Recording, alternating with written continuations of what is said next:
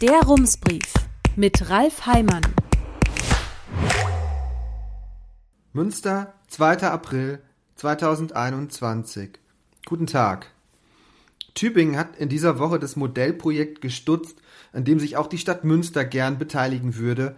Darüber berichtet unter anderem der Spiegel. Sie erinnern sich vielleicht, in Tübingen kann man einen aktuellen Negativtest als Eintrittskarte für Restaurants, Geschäfte oder Theater verwenden und dieses Experiment führte eindrucksvoll vor, was es bedeutet, mit einem komplexen Problem konfrontiert zu sein. Tübingens Oberbürgermeister Boris Palmer erklärte das am Mittwoch in der Talkshow von Markus Lanz. Er wollte in seiner Stadt herausfinden, ob Schnelltests eine Möglichkeit sein können, zumindest eingeschränkt öffentliches Leben stattfinden zu lassen. Und das wäre dann der Fall, wenn es mit den Tests gelingt, deutlich mehr Infizierte herauszufischen, als durch die Lockerungen produziert werden. Die Stadt testete zehnmal so viele Menschen wie der Durchschnitt der deutschen Städte.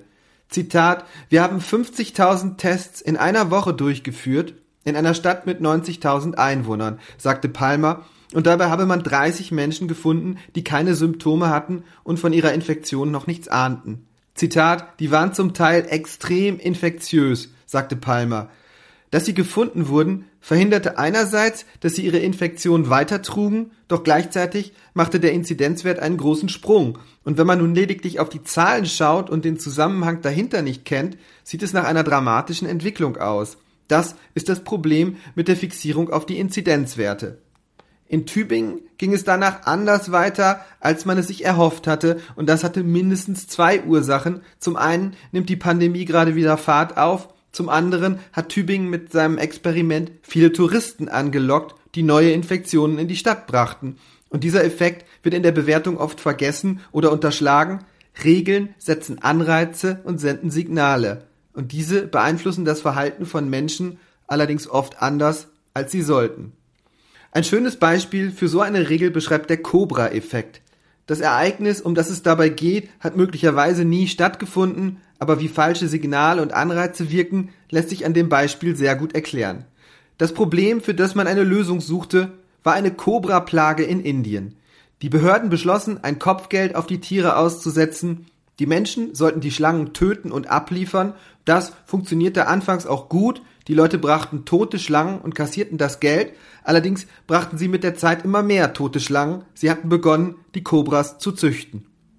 Ein bisschen so ist es nun mit den aktuell geltenden Reiseregeln. Mallorca ist möglich, das Ferienhaus im Sauerland nicht. In Sauerland käme man in anderthalb Stunden mit dem Auto, ohne unterwegs jemanden zu treffen. Es wäre ein verhältnismäßig sicherer Urlaub, aber der ist verboten. Erlaubt ist sich am Flughafen in eine Schlange zu stellen und dann zweieinhalb Stunden lang im vollen Flieger nach Spanien zu jetten. Wer sich auf dem Rückweg in der Schlange am Flughafen ansteckt, der bringt neben den schönen Urlaubserinnerungen das Virus zurück mit nach Deutschland. Daran ändert auch der Schnelltest bei der Ankunft nichts. Der würde die Infektion nämlich erst zwei Tage später identifizieren. Die Reiseregeln setzen einen falschen Anreiz. Paradoxerweise in guter Absicht, denn etwas anderes soll verhindert werden, falsche Signale an die urlaubshungrige Bevölkerung. Das Signal, das von Bildern ausgehen würde, die volle Strände an der deutschen Küste zeigen, wäre Urlaub ist wieder möglich, Ihr könnt gleich losfahren. Vermutlich würden sich viele das nicht zweimal sagen lassen. Eine Lösung wäre eine Quarantänepflicht für Reisende, die aus dem Ausland zurückkehren, wie Boris Palmer sie vorgeschlagen hat. Das aber möchte man den Leuten nicht zumuten. In anderen Fällen spielen Signale offenbar nur eine geringe Rolle, und das ist ein Problem. NRW-Gesundheitsminister Karl-Josef Laumann hat in der vergangenen Woche erklärt, welche Absicht hinter dem Modell steht, Menschen mit Negativtests in die Geschäfte zu lassen. Die Leute wollen einkaufen. Das ist der Köder. Diesen Antrieb will man nutzen. Wenn die Bedingung fürs Einkaufen ein negativer Nachweis ist, dann lassen die Leute sich testen. So soll der Anreiz funktionieren. Das Ergebnis sind volle Fußgängerzonen und Schlangen vor den Geschäften. Die Leute tragen zwar Masken und halten im Idealfall Abstand, aber das Signal ist, wir kehren langsam wieder zurück zur Normalität. Und da kommt ein psychologischer Effekt ins Spiel, der sogenannte Social Proof. Wenn Menschen unsicher sind, orientieren sie sich daran, wie andere sich verhalten. Ein typisches Beispiel, zwei benachbarte Restaurants, das eine ist so gut wie leer, das andere sehr voll.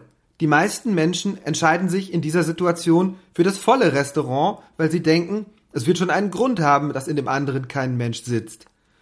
Dieser Effekt ist der Grund dafür, dass auf Buchrücken Zitate von bekannten Menschen stehen oder es Produktbewertungen gibt. Er bewirkt zum Beispiel, dass sie sich eher auf den zugefrorenen Aasee wagen werden, wenn sie dort schon andere Menschen sehen. In der Pandemie führt diese Form von Herdenverhalten dazu, dass im schlechtesten Fall viele Menschen etwas Falsches tun. Vor genau einem Jahr war die Wiese an den Billardkugeln am Aasee zu Ostern gesperrt obwohl die Infektionszahlen deutlich unter denen von heute lagen. Wenn man zu dieser Zeit einen Spaziergang durch die Stadt machte, war ein Gefühl immer gegenwärtig. Wir befinden uns in einer Ausnahmesituation. Das ist heute anders und das hat mehrere Gründe. Wir haben uns an die Pandemie gewöhnt, sie ist nichts Neues mehr, wir haben Routine im Umgang mit ihr und in der Routine werden Menschen unvorsichtig. Unfälle mit einem scharfen Küchenmesser passieren selten, wenn das Messer noch neu ist, sondern oft erst dann, wenn der Respekt nicht mehr ganz so groß ist.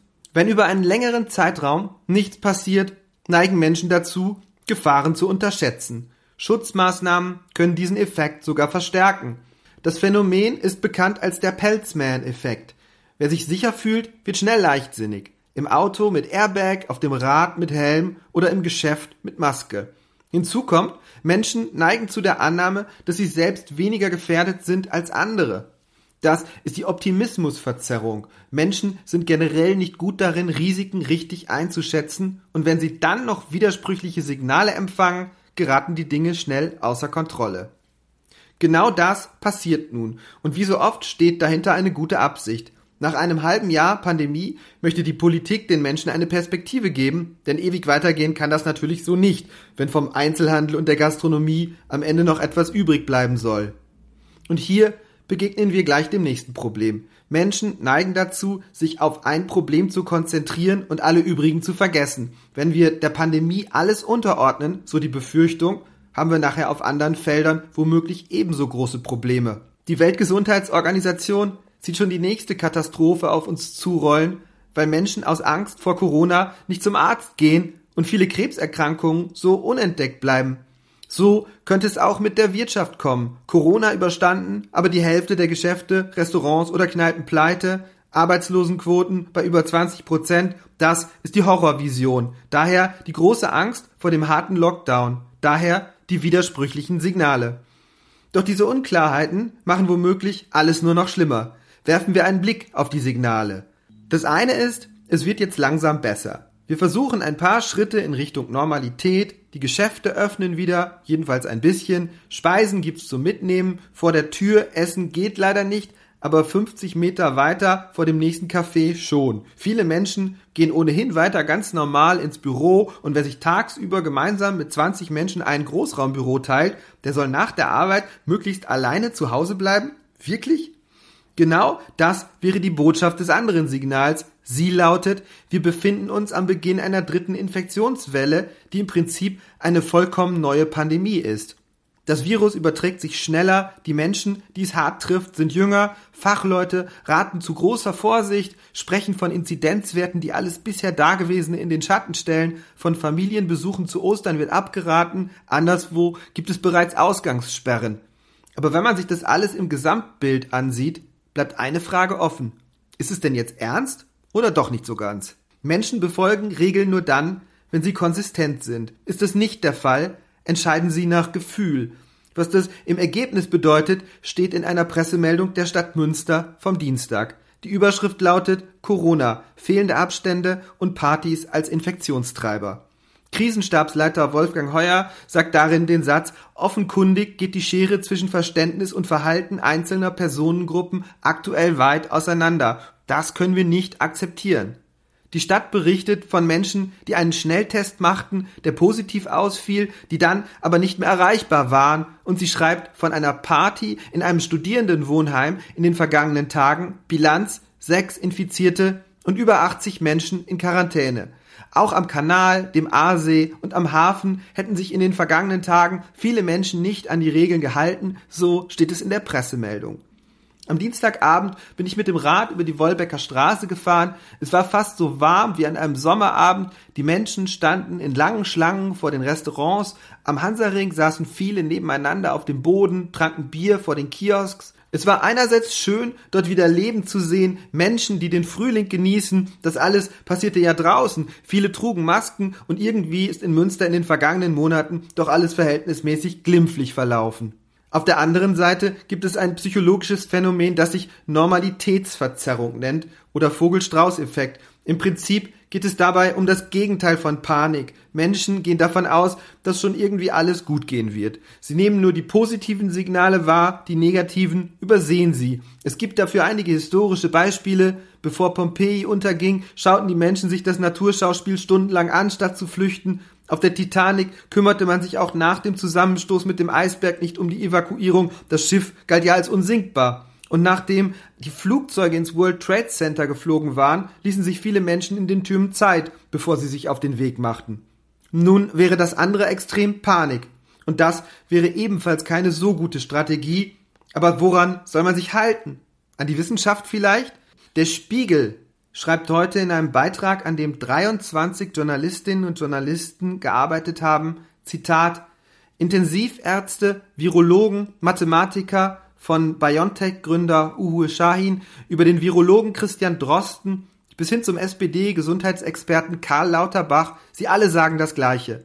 Die Pandemie droht zu entgleisen, die dritte Welle türmt sich auf Überwältigende Infektionszahlen drohen, bis zu 100.000 neue Corona-Fälle am Tag ab Anfang Mai sind möglich.